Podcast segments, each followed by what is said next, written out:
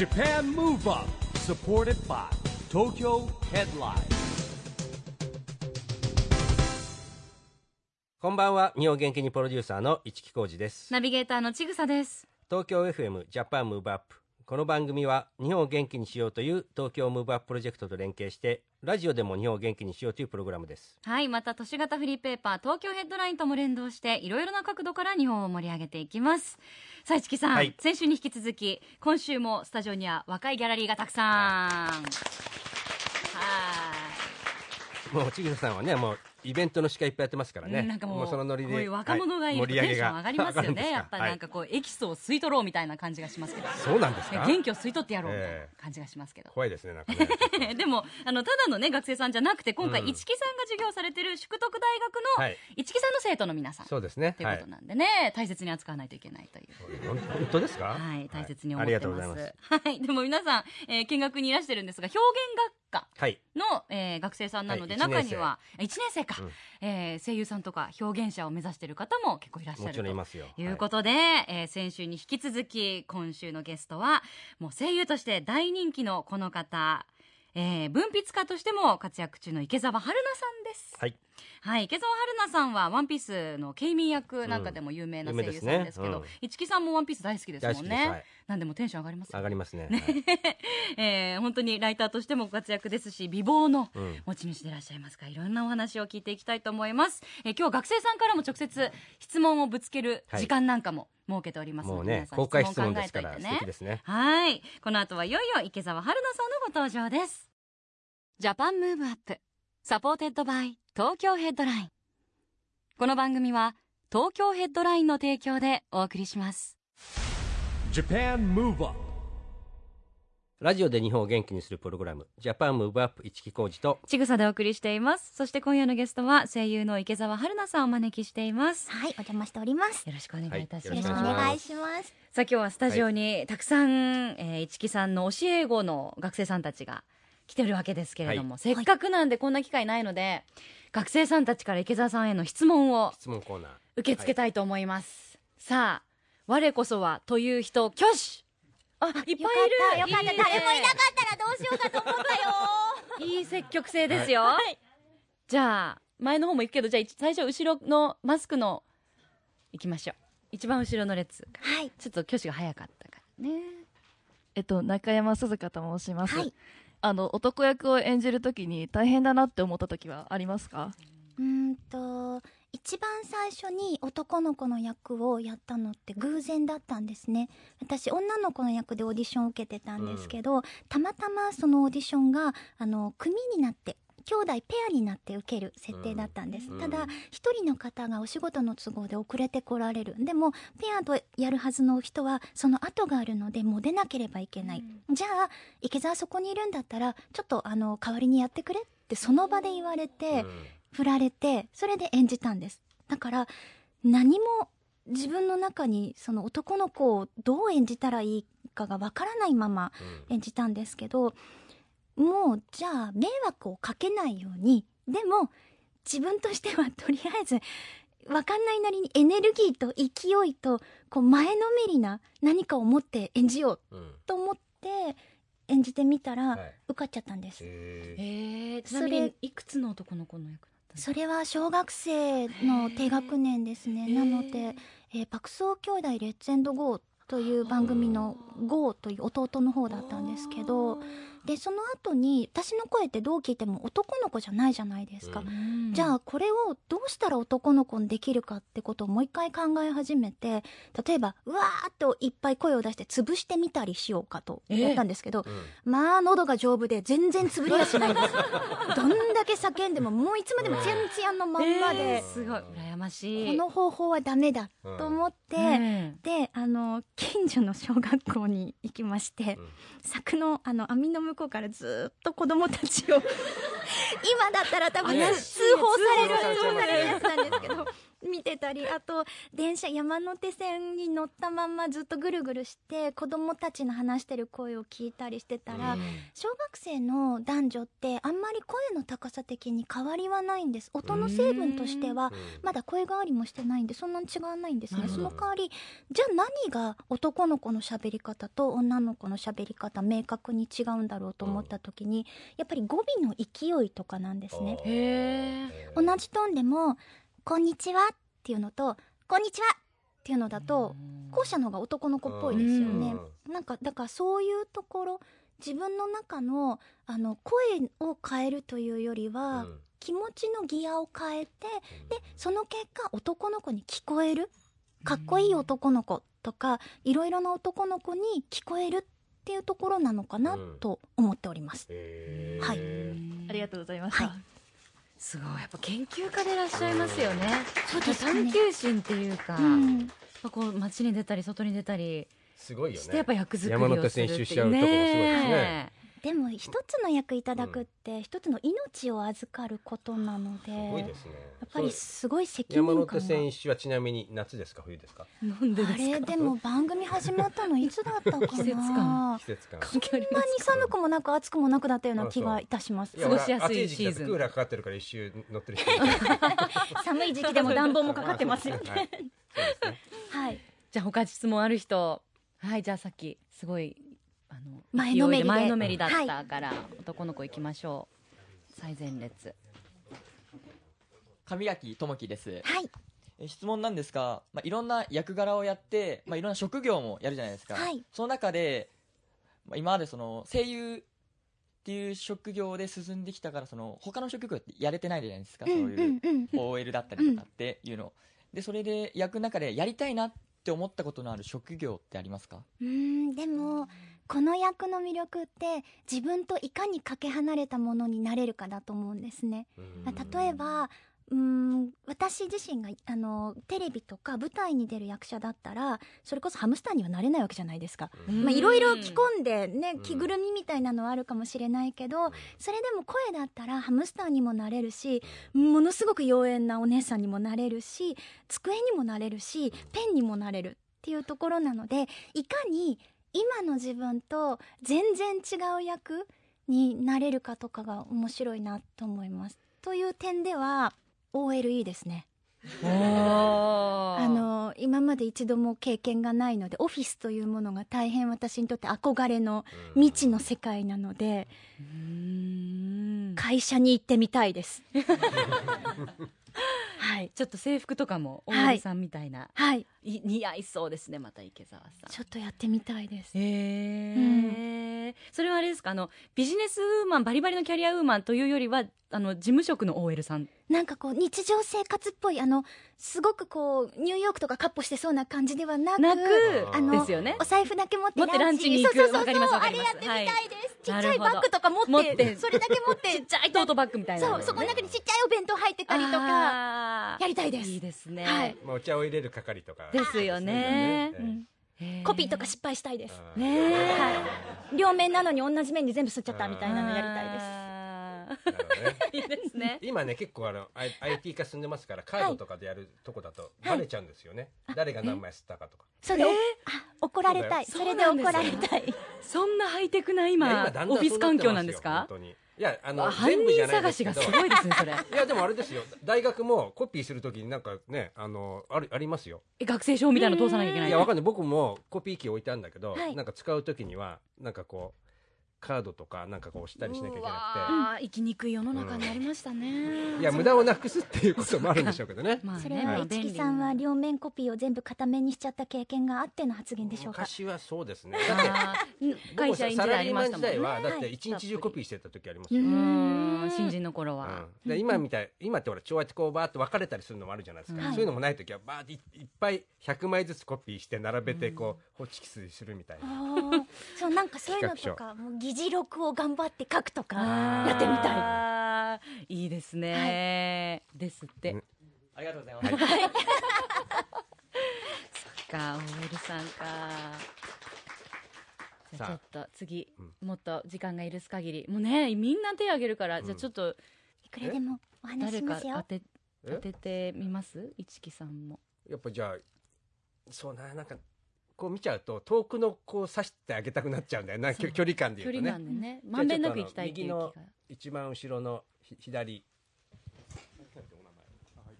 山田さつきと言います。さつきさんはい。あの自分はその作業プラス他行の音、さつとかがすごい言いにくくて、ご自身の名前。名前がすごく言いにくくて、なんはいか、人前に出た時とかにやっぱ言いにくい音ってあると思うんですけど、はい。そういう時ってなんか、音をきれいに出すっていうわけじゃないんですけど、うんどうしたら出しやすくなるかなっていうふうにすごく思ってて、はい。あの、声優さんとか歌手の方って、なんか自分が聞いてると、んとか作業の音がすっごく綺麗で、そういう音を出したいなと思うんですけど、どういう風にしたら出せるかなっていう風にいつも思ってて。えっと、まず一歩としては自分の苦手な音を把握することなんですね。何か詰まってしまうとか、何か噛んでしまうではなくこの音が苦手だなっていうのを一つ把握すること。なのでその点ではさつきさんはもうそれはできていらっしゃると思います。で、えー意識するということはそこにちゃんと注意が向くということなので例えば自分が苦手な音の組み合わせ「さ」と「つ」とかそういうのが来た時にちょっとまずそこに、あのーアテンションしてみるでそれによってもまずだいぶ変わってくるんですね。でもし今自分が苦手な音とかここが、あのー言いにくいっていうのがわからない方がいらっしゃったらこれ私あの独自のメソッドで大変恥ずかしいんですけどあの外人になってみるというのがありまして例えば早口言葉でえー、カエルぴょこぴょこみぴょこぴょこ合わせてぴょこぴょこむぴょこぴょこ。これ結構言いにくい言葉なんですけど、うん。普通にちょっとみんな言ってみてください。せーの。カエルぴょこぴょこむぴょこぴょこ。合わせてぴょこぴょこむぴょこぴょこ。結構あ言えないでですよね。そういう時に外人になる。カエルぴょこぴょこみぴょこぴょこ。合わせてぴょこぴょこむぴょこぴょこ。ああなるほど。絶対言えるんですよ。うん。これだと噛むことはないんですよ、うん。でその時に今みたいに余計なアクセントはい。むぴょこぴょこうん。ぴょあのに最初のぴょにつきましたよね、うん。ってことはむとぴょの組み合わせが多分言いにくいんです。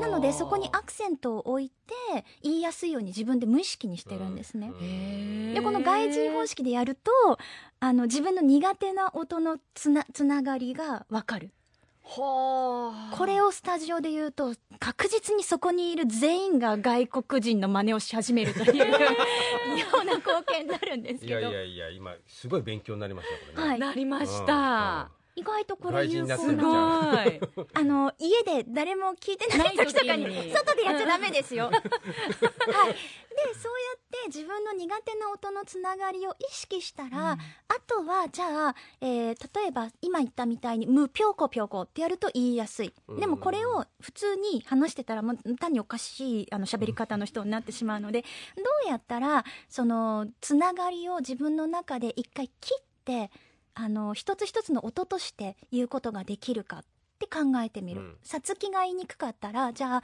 あの多分「さ」ってあのささやく音で音ですよね。で「つ」って結構こうあのしっかり強く言わなきゃいけない音なんですね。でその柔らかい音の後に強い音が来るから多分言いにくくなる。だったら柔らかい音も強くしてみたらどうだろうとか強い音を逆に弱くしてみたらどうさつきっていうのか、さつき。っていうのかどっちが自分にとってやりやすいのかなとかいろんな方法を試してみることができると思うんですね。であの関西の方って有声か無声かっていうのが全部有声かになるので全部こう強い音ではっきり言うんですよ。あー。でなので割とさつきとかも関西の方にとっては言いやすい音のつながりになるんじゃないかと思うんですね。だからそういうのは関西出身の方がいらっしゃったらどういうふうに言うのかちょっと注意して聞いててみる、でそれをあこれだったら言えるかもっていうのだったら真似してみる、うんでもまず一歩は自分の苦手な音のつながりを把握することなのでもうその点では最初の一歩は踏み出せているのでもうあとちょっとだと思います。よかった。すいません。ありがとうございました。あの私の知り合いの声優さんでもやっぱり自分の名前の音の連なりがすごく言いにくくていつもいい声でごまかしてる人がいます。私もちぐさはねい一番苦手かもしれません自「ち」が分の名前。最初のちから入るの難しいですよね。そうなんですようん。ね私あの名字が山口なんですよしかも。あぐちちぐでなんかそう上から読んでも下から読んでもみたいな。すごい言いにくくて。ええあの外人方式で私もちぐさ。ちぐさで練習してみます、ありがとうございます。いや勉強になるね、まだいける？まだいけるまだいける。最後最後あと一人。やっぱここっちのねこっちの山から行きましょうよ。池田さん最後。池田さん。じゃあじゃあ一番先頭のお。はい。私は選んでくれないの？って目でずっと見てらっしゃるのでありがとうございます。はい。黒沢ゆきのと申します。ゆきのさん。はい。えっと、なんか個人的なあれなんですけど、はい。私すごいワンピースが好きで、はい。ケイミーの役をやってる時に、うん。例えばケイミーがよく会話するパッパグとかハッチとかって、はい。すごい個性的な声のキャラクターであの喋り方も個性的じゃないですか、はい。その時に自分の声が埋もれないように意識したこととかってありますか？ないです。ない。即答 うんといや別に例えば日常生活で話をしている人みんなが個性的な声の人じゃないですよね。みんなこんな私みたいな声の人だったら多分大変世の中やかましいと思うんですよ。でアニメーションでも洋画でも何でも全部ある意味日常生活の写しだと思うんですね、だからそこには華やかな声の人もいれば落ち着いた声の人もいれば若々しい声の人もいればこうすごくどっしり構えた威厳のある声の人もいる。いろんな声の人がいていいと思うんですよなのでそこで例えば自分の声が埋もれちゃうから前に出そうと思うのはただの自分を目立たせたいエゴになっちゃうじゃないですか。その声が役に合ってればそして役として他の役と会話がきちんと成立していれば音の響き的なことは考えなくて良いのだと思います。自分が例えばそこであの二人がすごいこうすごい個性的なお芝居をしてるから自分も負けないように前に出なきゃってなったらその時点でその主語は自分でしょ？その役がじゃないでしょ？でも役を演じてる時はそこに自分はいないのです。役しかいないのです。役が考えること役が求めること以外は全部ノイズだと思います。なので、考えたことないですはい。すごい先生先生みたい。すごいありがとうございます。先生っぽい。回答ありがとうございます。でもそうですよね、うん。おっしゃる通り、もうだからそのもう命になりきってるわけですものねそのキャラクターの、い、やーやっぱでもそれも本当プロ意識がないとそこまできっと割り切れない方もきっといるんでしょうね。多分好きなんです。ううんとてもとても好きなんだと思います。で好きなものってどうしても追っかけたいし、うん。誠実でありたいし、うん。嘘つきたくないじゃないですか、うん。なんか多分そうそう本当それだけな気がします、うん。うん。ちなみにちっちゃい時から今日ご興味はあったんですか？うーん。声の仕事だったり。いや声優という仕事に初めて気づいたのは実は、えー、と留学をしている時ですね。タイに留学をしている時です。タイに留学をされていた、タイはドラえもんがやっぱりとても人気でうん。ちっちゃい子たちが、あのピーナピーとお姉ちゃんって意味なんですけどなお姉ちゃんのお家にはドラえもんいるの？って聞いてくるんですよ、へー。だから、うん、うちにはいないけど隣町ののびさんのとこにはいるんだよ。でもごめんねうちにはいないんだ。ドラえもんは一人だけでしょ？ってお話をして。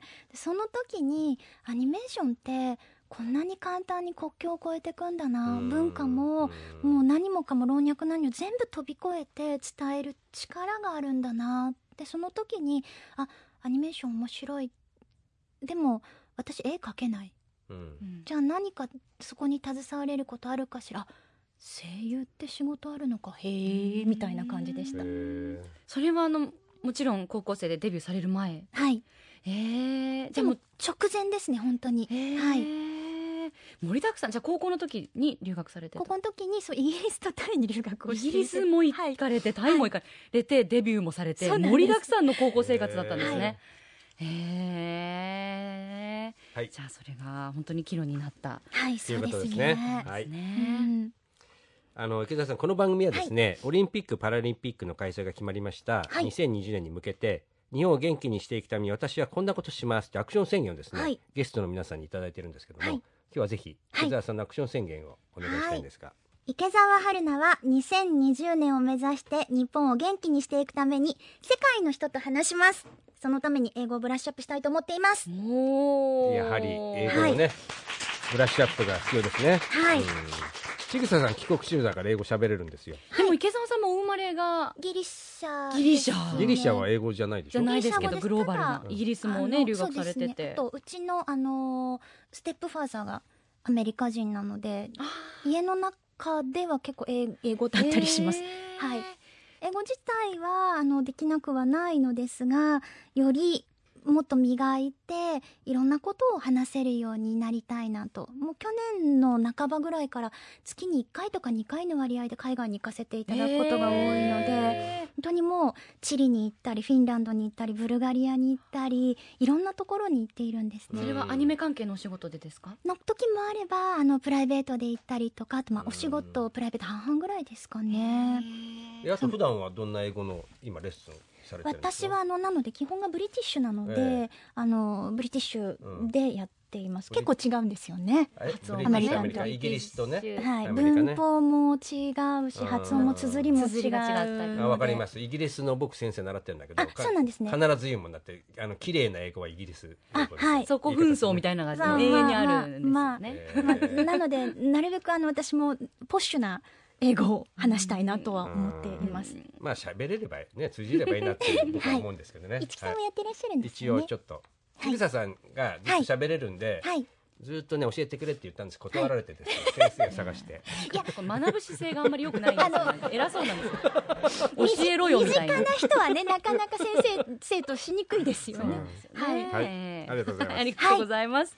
いやでも本当に2020年日本をね世界にアピールする、まあ、場でももちろんあるんですけど、日本のアニメーションはもう世界から注目すでにされてるそうですし、ね。また新たなファンも増えそうですよね。今リオの閉会式によってねねもうマリオと。と安倍さんですからね、はいはい。絶対やっぱりアニメとかねなんか出ますよ、はい。オリンピックもねうん。2020年の、アピールしていきたいですね。うんね。そこも。そこはやっぱりあのアニメキャラとしてあの英語のキャラクターをということもあるんですか？そうですね。なんかそれも例えば自分の演じた役がうん。海外でオンエアされるときに英語でその役も吹き替えできたりしたら素敵ですよね。確かに日本語も英語も同じ声優さんって、なかなかないですもんね。じゃあ両方いっぺんにできたらテレビいっぱい出れるんじゃないですか？バラエティ番組とか。できます、えそれはいっぺんに二つの声を出すってことですか？別の意味でテレビ出られそうな気がしますなるほどね、はい。あのそれからですねあのもう一つですね、はい。2020年に向けて障害者スポーツを応援しようという東京都がやってます、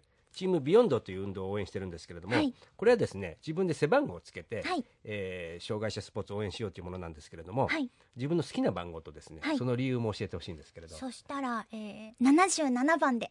おお。はい。それは？これはあの私名前春菜って言うんですけど、うん。結構外国の方だと発音できないことも多くて、えー例えばフランス人だと H, H が言えなくて R がフっていう喉の音になるんで「あふな」って言われちゃうんですね。もう誰だかわかんないんです 原型がもうとどめてない。ですっごい頑張って「はルナ」とか言ってるので「うん。もういいもういいじゃあ7でいいよ」っていうとうん。大体もう中国語圏でも英語圏でもな何語の人でも7だと通じるので割とあのじゃあ、えーサウジアラビアの友達とかいろんな人から7って呼ばれることが多くへてそれで77になるほどね。したいと思います。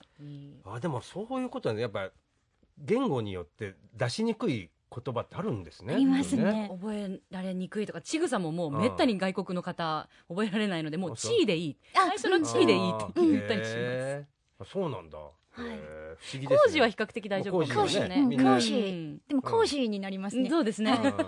なるほどね。はい、ちょっとコージーコーーナーっぽい感じの響きにはなります。美味しそうな。え？いや全然居心地いい感じです。はい。ありがとうございます ちなみにあの池澤さん、パラスポーツって何か関わり今までお持ちになったことありますいえでもなんか今回を機にあの興味を持って見てみたいと思ってるんですけど、うん何かこうこれおすすめっていう種目ありますか？そうでね。まあ車椅子バスケなんか結構人気なんではいすけども、はいすごい迫力ですものね、ボッチャって知ってます？激しいんですなんかボッチャ？ボッチャってなんかこうなんて言うんでしょう。た玉じゃないんだけど。なんか池に何かを投げ込む的な？当てるゲーム。坊ちゃんみたいな。あげ当てるゲームなんですけど。なんかちょっと説明難しいんですけど、はい。い、ろんな種類があって、はいあの普通に簡単に言うとなんて言うんだろう。ボールは当ててあ,、うん。あのなんだっけ？カーリングみカーリたいな。カーリング。投げるゲーム。投げるゲート投げるゲート投げボール。るゲートボールみたいな、はいはい。感じの。コンみたいなやつ。トロール難しそうですね。そうですね。ボ意ッチャ。ボッチャ。ボッチャボッチャ。あそれは面白そう。だからあのパラリンピックもあるんですけども、はい。結構普通の人はねしゅどんな競技あるか知らないじゃないですか。ね。結構いっぱいあるんですよ、はいはい。でこれはロンドンの時から言われてるんですけども成功オリンピックの成功オリンピックパラリンピック両方がねうん。成功しなきゃいけないと言われてまして、うんうん。そういう意味では東京もねこれからパラリンピック今もいろんな体験教室とかやってますけど、はい。まあ、知ってもらってですね、はい。盛り上げなきゃいけないっていうのが課題ですね。はい。はい。じゃあちょっとボッチャ注目してはい。見てみたいと思います。さあそして実は池澤さん他にも気になることがたくさんおありで、はい、あのものすごい読書家でらっしゃるとかそうですね。あとあの海外行かれるってお話もはい、ありましたけど、なんか特に台湾が台湾すごい、今まで多分50回近く行ってるんじゃないかと思います。へなかなかあの家族が台湾にいる人でもそんなにはい。50回も行くの大変ですよね。年に4回とか、はあ。台湾の何が魅力なんですか？もう本当上げ始めたらキリがないんですけど、ええ。まず近い。大事です。はい。はい、時差も1時間しかないですよね、そして、えー物価も日本に比べるとまだ安いですし、えー人がとても優しい食べ物が美味しい移動手段が街中で結構あるので、へーあの観光客でも割と容易にアクセスがしやすい、うん。街の作りが分かりやすいとか、もうすごいいっぱいあります、ううんん。はい温泉とかもあるんですか温泉あります。日本と同じか火山ベルトの上に乗ってるのでとてもいい温泉があります。あそうなんですか。台湾行ったことないの？行ったことないんですよ私も。ぜひ。台湾観光大使かなんかやってるわけもうやりたいで個人的に観光大使に自分自身を任命してずいぶん周りの人に勧めて送り込んでます台湾に。あの一人で行かれることが多いんですか？え大勢でもう9人ぐらいでわーって行くこともあるしお友達23人で行くこともあるし一人でもありますうしん。その時その時ですね。はあ年に4回。おじゃあもうよ10年ぐらいは続けてるってことですよね。そうですね。いやすごい、はい。飽きない。飽きない。飽きない。なんかあのうついこの間3月ぐらいに行ったのでもう自分的にはもう3ヶ月も空いてるってそわそわしてきてるんですよ。すちょちょっと行かないとっていう、禁断症状出てくるみたいな。足りないってなってます、今えー。いやね。はい。じゃあそんなはい。池澤さんが何やら台湾の良さをはい。もっとこう人に伝えるためにはい。5本を。そうなんです。あついに実は本になってしまったんですか？去年はい「最愛台湾ご飯という台湾の美味しいものとか素敵なところを集めた本を出させていただいたんですけどうん。すごく好評でー。あっという間に重版もかかってそのまま2冊目が決まり今年の7月におかわり最愛台湾ごう飯出させていただくことになり自ました。分が好きで言っててそれが本になってしまってるのね。最高ですね。最高のえタイプのビジネスモデルですよ。うん。全部自分で足を運んで自分で食べて自分でお金を払ってっていうところから選んでいるので、うん。もう一個も嘘がないです。なるほどね。ーう。ん。どなたからかおちょっとお菓子折りをもらったんでこれは書かなきゃみたいなのがないってことですね。黄金色のまんじゅうとかもらってないで。すいですね。大丈夫です、はい、なるほど。むしろあの払う方払う方で。うん。それは信用できますね。ぜひぜひ、えー、そっか。でもね普段から物も書いてらっしゃるしたくさんご本も読んでらっしゃるから、また文章も面白いですよね、うん。池澤さ。もうん熱を込めて本当に美味しいもののことをひたすら何百ページも書き続けるっていう、へー楽しみですね。ね。はい7月発売なので、ぜひ。ちょっと書店に並ぶの楽まあしみにしたいと思います。買って読んでから台湾行こうかなじゃあね。そうですね、お勉強してから。あの予約しておいて、え？もうであの飛行機の中で読みながら行って大丈夫だと思います、あなるほど。ねはい。なるほど絶対外れないので、はい。わかりまはいした。わかりました。もう本当にお話つきませんけれども、はい。残念ながらお時間がやってきてしまいましたので、またスタジオ遊びに来ていただけますか？ぜひぜひもうこれで、はい。あのおあ知り合いにな友達になりましたね。友達になったんで大丈夫です、よかったです、はいじゃあ末永くお付き合いのほど、はい、よろしくお願いいたします。今日は本当にどうもありがとうございました。今夜のゲストは池澤春菜さんでした。ありがとうございました。ありがとうございました。ありがとうございました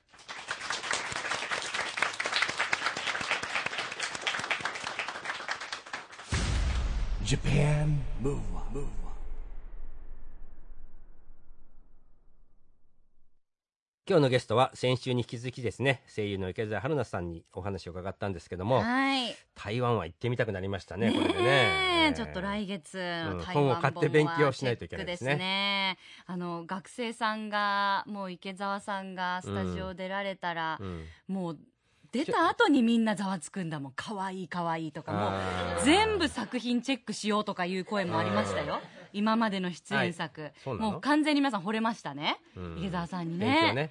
まあねついでにちぐささんのプロフィールも調べてあげてくださいそうついででいいんで。ちょっとでもいいんではい私のことにも興味持ってくださいね、い、やでも本当にあの人間力っていうか、うん。もうもちろんお声も、うん。お声だけ聞いててもその声優さんとしての魅力ってもちろんありますけど、うん。人柄うん。なんか。まあまあでも向上心があってチャレンジャーですよね。そうそうでやっぱ常に研究心探求心うんすごいでがあって、すよね何事にも興味を持つことが大事ですね。ですごい真摯にもう俳優声優っていうお仕事と向き合ってらして、で愛してらして、だからやっぱそういう方がねなんかお仕事長く続けたり、長くたくさんの人に愛されるんだなっていうのも思いましたなるね。ぜひまたスタジオにもはい。遊びに来ていただきたいですね、さあそしてここで毎月第2月曜日発行のエンタメフリーペーパー東京ヘッドラインからのお知らせです。東京ヘッドラインのウェブサイトではウェブサイト限定のオリジナル記事が大幅に増加しています。 Dream あやさんのフォトコラム「 Photo by あや」 EXILE TETSUYA さんのダンスの道 LDH に所属するアーティストたちに夢について聞いていく LDH バトンなど著名人による連載記事が充実していますよ。さらに新連載として先日スタートしたばかりの GENERATIONS小森隼さんの小森の小言が早くも注目を集めています。このコラムは毎月第2第4木曜日に更新されますので楽しみにしていてください。これらの情報をいち早くゲットしたいというあなたは、ツイッターの東京ヘッドラインアカウントフォローしてください。紙面の発行のお知らせやイベント告知、プレゼント情報などもアップしていますよ。ということで、 JAPAN MOVE UP。今週はお別れのお時間です。次回も元気のヒントたくさん見つけていきましょう。はいさあいよいよ東京でオリンピック・パラリンピックが開催されますそんな2020年に向けて日本を元気にしていきましょう、はい。 JAPAN MOVE UPお相手は一木広治とちぐさでした。それではまた来週学生さんもまたね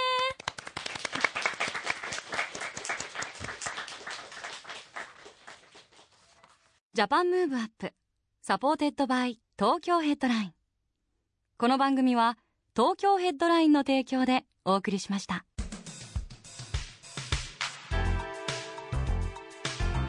Japan Move Up